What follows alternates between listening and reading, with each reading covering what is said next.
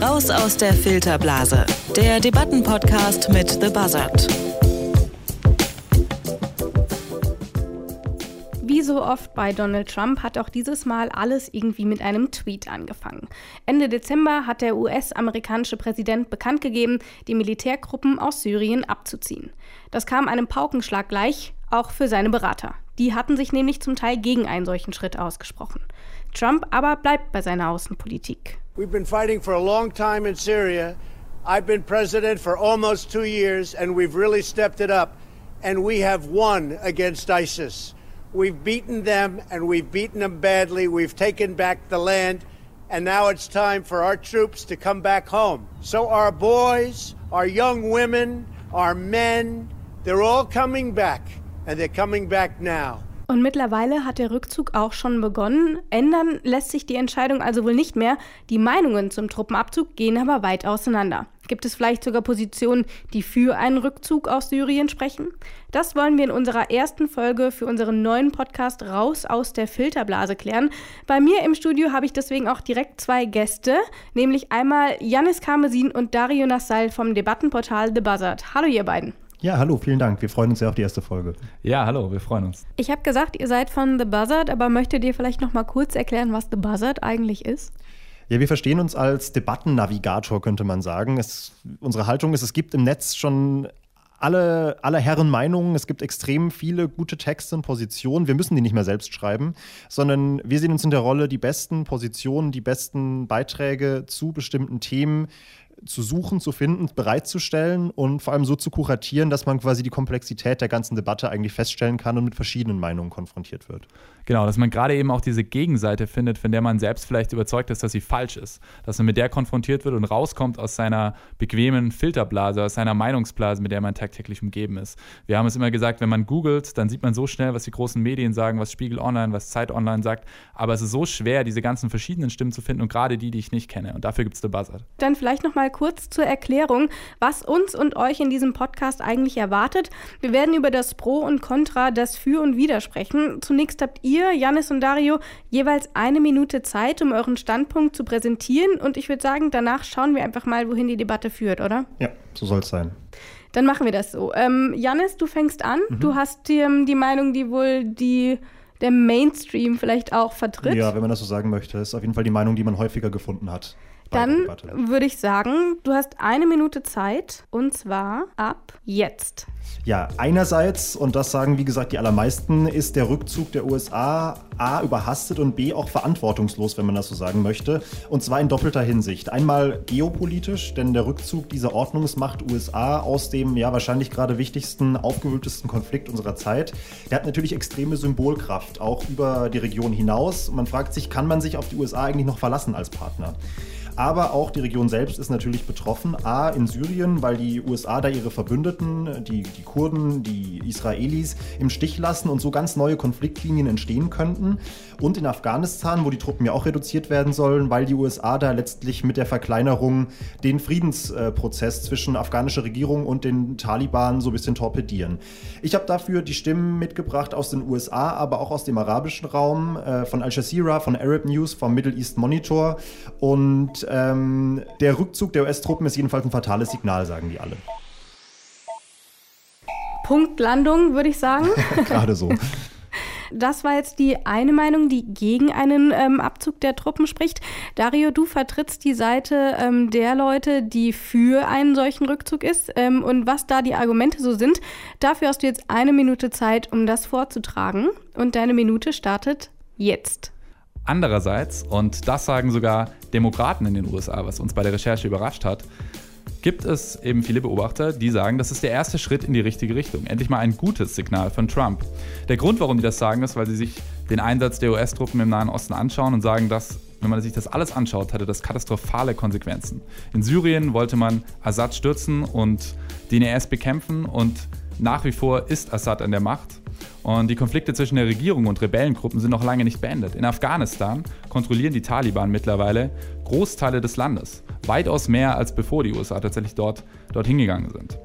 Und in der ganzen Region steigt die Spannung. Säbelrassel zwischen Saudi-Arabien, Iran, Russland und Türkei geht weiter. Kurzum, was auch immer die USA bezwecken wollen, es hat nicht funktioniert. Deshalb sagen diese Stimmen, es ist Zeit, dass neue Mittel angewendet werden, dass UN-Diplomatie verwendet wird, dass man humanitäre Hilfe einsetzt und die USA anstatt Militär im Versuch mit friedlichen Mitteln dort Frieden zu sichern. Und da habe ich vor allem Stimmen aus den USA von der Washington Post und von The American Conservative mitgebracht. Die waren noch wichtig. Okay, das heißt, wir haben hier schon ziemlich viele Argumente für und gegen einen Rückzug gehört. Ähm, in einer Minute kann man nicht so viele Inhalte transportieren, deswegen wollen wir uns noch etwas genauer mit den Argumenten befassen. Und ich möchte einmal bei Syrien bleiben. Wir reden über den Rückzug aus Syrien. Ähm, Donald Trump aber begründet das hauptsächlich auch mit den Positionen der USA. Sie wollen nicht mehr Weltpolizei sein. Aber was hat es denn tatsächlich für Konsequenzen für Syrien? Denn die sind dort natürlich besonders betroffen. Was sagen denn die, die gegen einen solchen Rückzug sind? Was auffällt, da haben wir einen sehr beeindruckenden, sehr übersichtlichen Artikel von Marwan Kapdalan von Al Jazeera. Das ist ein syrischer Journalist und Politikwissenschaftler, der in Doha lehrt mittlerweile. Und der weist eben darauf hin, wie eigentlich diese Ankündigung alleine von Trump schon eine extreme Unruhe in diesen Konflikt weitergebracht hat. Er ist ohnehin schon extrem aufgewühlt, extrem unübersichtlich. Und ähm, allein diese Ankündigung hat das Ganze noch komplizierter gemacht. Und wenn die Truppen jetzt wirklich abgezogen werden, ähm, oder sobald sie abgezogen sind, entstehen nochmal völlig neue Unabwägbarkeiten. Und äh, der Konflikt wird nochmal sich extrem verschieben und noch komplizierter werden. Ein paar Beispiele, die, die Türkei von, von Erdogans Regierung wurde schon angekündigt, dass die kurdischen kurdischen Milizen, die ja bisher so ein bisschen Schutzstatus von den USA haben, angegriffen werden. Ähm, das wiederum hat die Folge, dass die Kurden im Kampf gegen den IS, ähm, der ja schon weitestgehend dezimiert ist, nicht mehr ganz so aktiv sein können. Das heißt, der IS könnte wieder erstärken oder erstarken. Ähm, dann auf die gleichen Gebiete, die gerade noch von der US-Allianz mit den Kurden gehalten werden, haben es auch die Russen abgesehen wegen der Ölvorkommen, weil die einen sehr teuren Kriegseinsatz dort haben und zumindest im Endeffekt finanziell äh, noch einiges mitnehmen müssen, um quasi quasi den, den Wiederaufbau auch wieder zu finanzieren. Ähm, der Iran breitet sich aus, das wiederum gefährdet Israel. Also es sind unfassbar viele Faktoren und Akteure. Und das sind ganz viele Brandherde, die die USA mit ihrem Abzug da eigentlich entzünden, sagt Marwan Kapdalan bei Al Jazeera. Und es war sehr interessant zu sehen in der Recherche, dass die Stimmen, die für den Abzug der US-Truppen sind, ähm, tatsächlich eigentlich dasselbe argumentieren. Also die sagen, gerade weil es so ein großer Konfliktherd ist in Syrien, ist es eben richtig, den Abzug jetzt einzuleiten, weil es würde nie den richtigen Moment geben, wann man abziehen soll.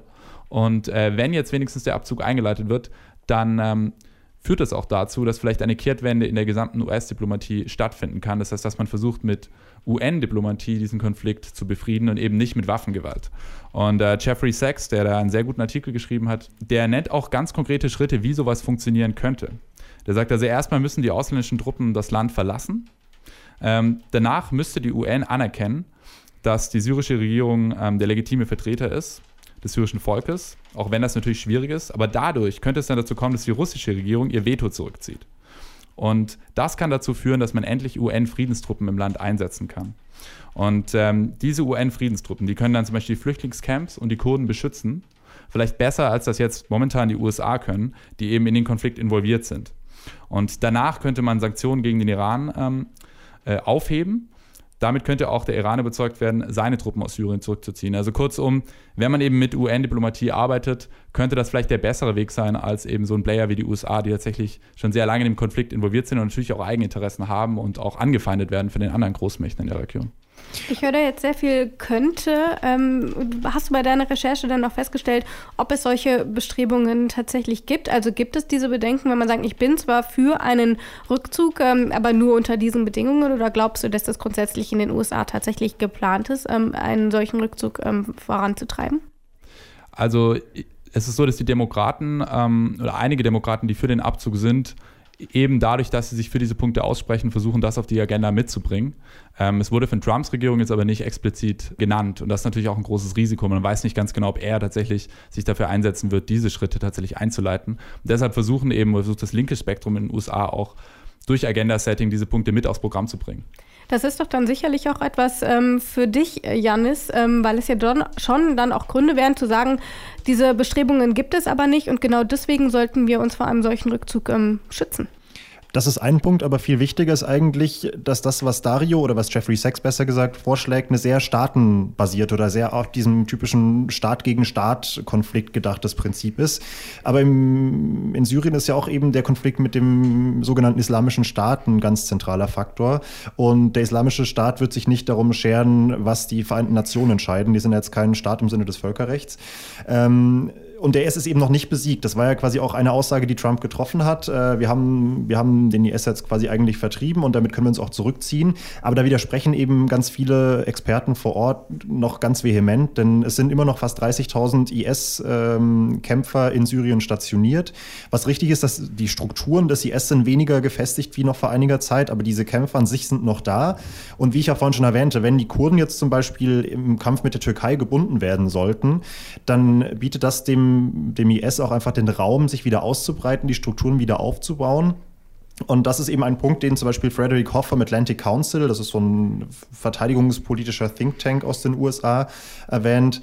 Ähm, die, diese, diese Gefahr des IS ist noch nicht gebannt und die Gefahr ist groß, dass er ähm, durch den Abzug der, der, der, der Vereinigten Staaten wieder ersteigen könnte. Dario, willst du da vielleicht noch was entgegnen? Ja, absolut. Also Terrorismusexperten betonen immer wieder, dass man eben eine religiöse Ideologie nicht so einfach mit Waffen bekämpfen kann. Das lässt sich nicht einfach rausprügeln. Und äh, gleichzeitig auch militärisch. Man kann Konflikte ähm, gegen Splittergruppen wie Al-Qaida, wie, wie, den IS nicht so einfach mit einem Krieg gewinnen. Das sieht man zum Beispiel auch, dass Al-Qaida ganz viel von Pakistan aus operiert.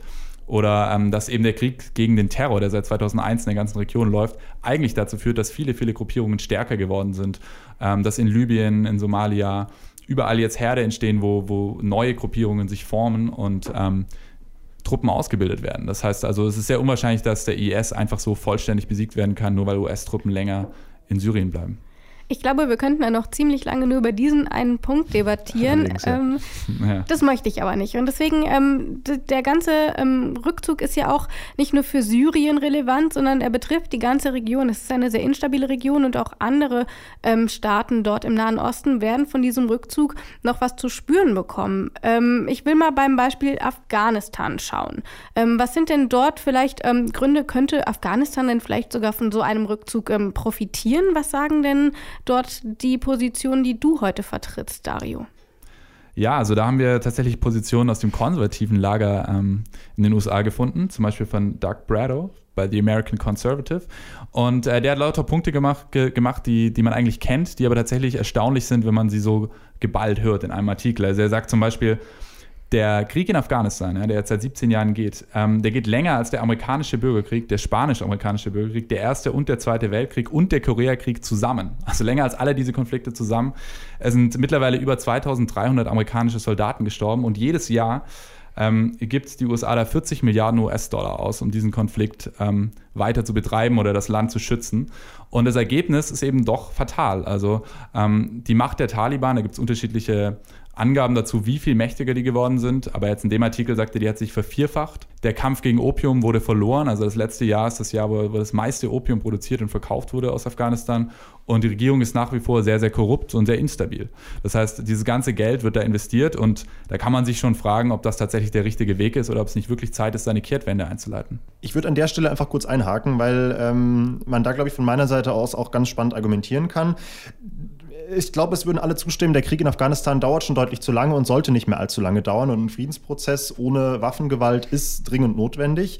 Die Frage ist nur, wie erreicht man diesen Friedensprozess? Das Problem in Afghanistan ist ja vor allem der riesige Graben zwischen den Taliban und der von der, von der US-Regierung eingesetzten afghanischen Regierung. Die gilt bei den Taliban als Marionettenregierung, wird nicht anerkannt. Und man muss letztlich einen Weg finden, als USA, als Vermittler, wie man diese beiden Parteien irgendwie an einen Tisch bekommt. Die USA haben damit angefangen. Es laufen seit letztem Jahr eben ähm, erste zaghafte Vermittlungsgespräche. Und was jetzt natürlich durch den Abzug passiert, ist, dass die, USA, dass die USA sich eigentlich jeder Verhandlungsmasse nehmen. So argumentiert zum Beispiel Michael Kugelman bei Al Jazeera, das ist ein amerikanischer Nahostexperte. Und der sagt, ähm, eigentlich hätte der US-Rückzug der Truppen klare Bedingungen haben müssen. Also, dass man sagt, okay, ihr setzt euch an einen Tisch mit den, äh, oder die Taliban setzt sich an einen Tisch mit der afghanischen Regierung und erst wenn das geschieht, dann ziehen wir die Truppen ab. Aber welche Situation haben wir jetzt? Die USA reduzieren ihre Truppen jetzt ohne jede Gegenleistung bekommen zu haben, schon radikal. Und das in der Situation, in der die Taliban, wie du vorhin schon kurz erwähnt hast, eh extrem stark sind, große Teile des Landes regieren, auch in der Bevölkerung durchaus Unterstützung haben. Warum sollten die in der Situation jetzt noch auf die, auf die verhasste Regierung, muss man wirklich sagen, zugehen? Ähm, es ist deutlich wahrscheinlicher, argumentiert Michael Kugelman eben, dass jetzt diese Lücken, die durch die USA entstehen, eben auch im militärischen Kampf genutzt werden von den Taliban und ähm, dass das eher zu, ja, dazu führt, dass der Friedensprozess torpediert wird, als dass er wirklich vorangetrieben wird. Das heißt, ich kann schon sagen, dass die Taliban einerseits genutzt wird, um für einen Rückzug ähm, zu argumentieren und gleichzeitig um gegen einen Rückzug zu argumentieren. Also man ist sich einig, die Taliban hat da schon ein bisschen irgendwie was mit zu tun. Nur in welche Richtung, darüber gibt es dann offensichtlich noch Streit. Ja, dass die eine ganz zentrale Rolle spielen in Afghanistan, da gibt es, glaube ich, keine zwei Meinungen. Also die Zahlen genau. gehen auseinander. Wir, manche sagen, die Taliban ähm, dominieren etwa die Hälfte des Landes. Andere Quellen sagen, es sind bis zu 70 Prozent. Und das ist, wie gesagt, deutlich mehr, wie Dario vorhin schon meinte, ähm, verglichen mit äh, dem Beginn des US-Einsatzes in Afghanistan. Also die Rolle ist einfach elementar der Taliban und ohne die wird es nicht gehen im weiteren Prozess. Ja, also ich glaube, viel in dieser Debatte wird eben darüber diskutiert, ähm, wie Signale tatsächlich ähm, zu werten sind. Also, weil über die Fakten streitet man sich nicht so sehr. Also, es wird nicht darüber gestritten, wie viel die Taliban jetzt tatsächlich kontrollieren. Die Tendenz ist klar, aber es wird eben viel darüber diskutiert, wie könnte ein Friedensprozess am besten ablaufen? Wie werden verschiedene Parteien eventuell unter verschiedenen Bedingungen ähm, tatsächlich dann reagieren? Ähm, da würden zum Beispiel jetzt auch Stimmen erwidern, okay, die Amerikaner sind vielleicht nicht der beste Verhandlungspartner, um mit den Taliban überhaupt irgendeinen Friedensprozess auszuhandeln, weil die Taliban hassen die Amerikaner. Ähm, deswegen gibt es eben dann konservative Stimmen, die sagen, das sollten lieber andere machen. Das sollten lieber China, Russland, Indien oder Pakistan verhandeln. Ähm, ob das funktioniert, kann man natürlich auch, weiß man nicht. Ne? Ich habe am Anfang gesagt, wir sprechen ähm, zunächst über Syrien, weil dieser Rückzug natürlich auch für Syrien besondere Konsequenzen hat. Tatsächlich ist es aber auch so, dass ein solcher Rückzug der Truppen auch für die USA durchaus noch mal einiges ähm, verursachen könnte. Ähm, ich möchte da auf die geopolitische Lage hinaus. Und ähm, Janis, ähm, was sagen denn da die Gegner eines solchen Rückzugs? Was befürchten die denn, was mit den USA passiert, wenn sie sich aus Syrien oder grundsätzlich dem Nahen Osten zurückziehen? Das war ein sehr spannender Aspekt für mich, als ich für die Debatte recherchiert habe, ähm, weil mir nochmal klar wurde, welche extreme Symbolik der, der Nahe Osten, der Mittlere Osten, aber vor allem jetzt der Syrien-Konflikt im Generellen eigentlich für die Weltpolitik hat, weil das ein Konflikt ist, bei dem sich verschiedenste Mächte beteiligen mit verschiedensten Interessen. Ähm, und Hafid Al-Guel, der hat eine sehr einleuchtende Stimme meiner Meinung nach eingebracht in die Debatte bei Arab News in seinem Kommentar. Äh, da sagt er, die USA verlieren letztlich durch diesen Abzug nicht nur Einfluss auf Entwicklung in der Region im Speziellen, Stellen, sondern das ist eigentlich auch global gesehen ein absolut fatales Zeichen, das gesendet wird. Denn der Rückzug heißt eigentlich, uns ist im Grunde egal, was in diesem Konflikt passiert. Und das ist, wie gesagt, der wohl prägendste Konflikt der letzten, der letzten Jahre. Da gibt es wohl äh, nichts Vergleichbares. Ähm, und obwohl in diesem Konflikt so viel Weltpolitik drinsteckt, ähm, ziehen wir uns zurück und überlassen das Feld eigentlich anderen Mächten. Und das natürlich auch über die Region hinaus an Verbündeten Signal, okay, auf die Amerikaner sollten wir uns vielleicht nicht mehr verlassen. Ähm, wenn wir jetzt sehen, wie, wie Israel und wie vor allem auch die kurdischen Milizen, die bisher Verbündete der USA waren, wie die jetzt dastehen, weil sie sich lange auf die USA verlassen haben, ähm, das wollen auch andere Staaten in der Welt nicht erleben und deswegen argumentiert Hafid al-Guel, ähm, es könnte gut sein, dass sich viele Verbündete auf der ganzen Welt eben einfach neue Bündnisse suchen und da stehen die autokratischen Staaten, namentlich Moskau, Peking, Teheran, stehen bereit, um diese Lücke zu füllen.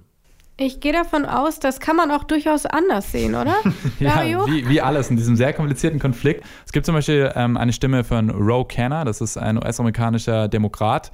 Und ähm, der sagt eben, das ist jetzt endlich mal eine Chance, dass die USA zeigen kann, ähm, dass die Art, wie sie mal Weltpolizei gespielt haben, dass die jetzt vorbei ist, aber dass es jetzt den USA wirklich langsam endlich darum geht, tatsächlich ähm, durch Diplomatie Frieden in der Region zu sichern. Und das sind natürlich Stimmen, die auch darauf hinweisen, ähm, wie, wie unmoralisch die USA in der Vergangenheit waren und wie, ähm, wie heuchlerisch dieser Ansatz war, tatsächlich als Weltpolizei aufzutreten. Ähm, er zeigt eben auch, warum die USA tatsächlich im Nahen Osten sich zum Beispiel jetzt gerade im Syrien-Konflikt eingemischt haben. Das war ja nicht, weil sie Assad als Diktator ähm, weil sie sich dafür einsetzen wollte, dass er, dass er nicht mehr Menschenrechtsverletzungen dort begeht, sondern weil sie dachten, es wäre gut, ähm, wenn sie den absetzen können, ähm, damit sie mehr Macht gegenüber Russland haben. Und da sind eben Stimmen, die sagen, es ist jetzt endlich mal eine Chance, tatsächlich da eine Kehrtwende herbeizuführen. Und es gibt nie den richtigen Moment, um, um so einen Abzug ähm, einzuleiten, weil, weil der Konflikt wird kompliziert bleiben und es wird nie den Moment geben, dass man sagen kann, so jetzt können wir aber abziehen, jetzt ist dort der Konflikt aufgeräumt. Ähm, genau. Janis, glaubst du denn, dass gerade der Fokus auf mehr Diplomatie unter einer Regierung von Donald Trump ähm, tatsächlich sich bewahrheiten wird? Du hast eine ähnliche Frage ja vorhin auch Dario gestellt und ich kann eigentlich nur ähnlich antworten. Es ist natürlich einfach eine extrem intransparente Regierung. Man fragt sich oft, also man, man sieht oft das erste sichtbare Signal dieser Politik und fragt sich, was steckt eigentlich dahinter? Und es ist immer wieder jetzt in den letzten Wochen und Monaten oder in den ersten zwei Jahren Trump eigentlich gewesen, ähm, dass man doch immer wieder überrascht wurde und äh, gerade auch in diesem, bei diesem Thema Abzug der, der Truppen ist ein extremer Zickzackkurs. Äh, wir hatten von Trump die Ansage, ähm, okay, wir bleiben erstmal im Land. Dann kam eben jetzt kurz vor Weihnachten die Ansage, wir ziehen uns innerhalb von 30 Tagen zurück.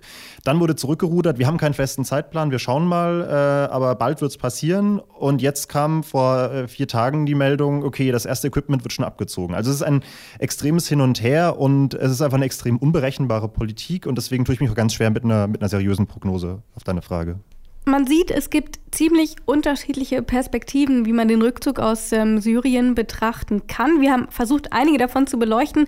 Man muss natürlich sagen, das können wir nicht in kompletter Gänze machen. Ähm, dafür reicht uns einfach die Zeit nicht und dafür ist das Thema auch viel zu komplex. Ihr habt euch aber trotzdem relativ intensiv oder ziemlich intensiv ähm, mit diesem Thema beschäftigt und möchtet ihr vielleicht ein Fazit ziehen? Was habt ihr in dieser Zeit während eurer Recherche gelernt oder worüber seid ihr gestolpert? Also wir haben uns erstmal in den Hintern gebissen, dass ausgerechnet die erste Podcast-Folge zu so einem unfassbar komplexen Thema ist. Denn das war ja, tatsächlich danke. für mich nochmal für mich nochmal die absolute Haupterkenntnis bei der Recherche, ähm, dass das ein Konflikt ist, der, glaube ich, auch sinnbildlich steht für viele Konflikte unserer Zeit, dass äh, sehr viele verschiedene Akteure, ähm, ob Staaten oder auch äh, nichtstaatliche Akteure, eine Rolle spielen mit sehr heterogenen ähm, Zielen, äh, Perspektiven und dass es extrem schwierig ist, irgendwie diese ganzen Positionen zu vereinen. Das ist, glaube ich, auch in unserem Podcast deutlich geworden, wie viele verschiedene Interessenlagen einfach eine Rolle spielen. Ähm, und ich dachte mir nur, wenn ich jetzt Chefdiplomat Land des Landes X wäre und selbst entscheiden müsste, wie handle ich hier äh, und mein Handeln hat konkrete Auswirkungen auf diesen Konflikt, der viele Menschenleben kostet, äh, in der Haut möchte ich, glaube ich, nicht stecken. Und du, Dario?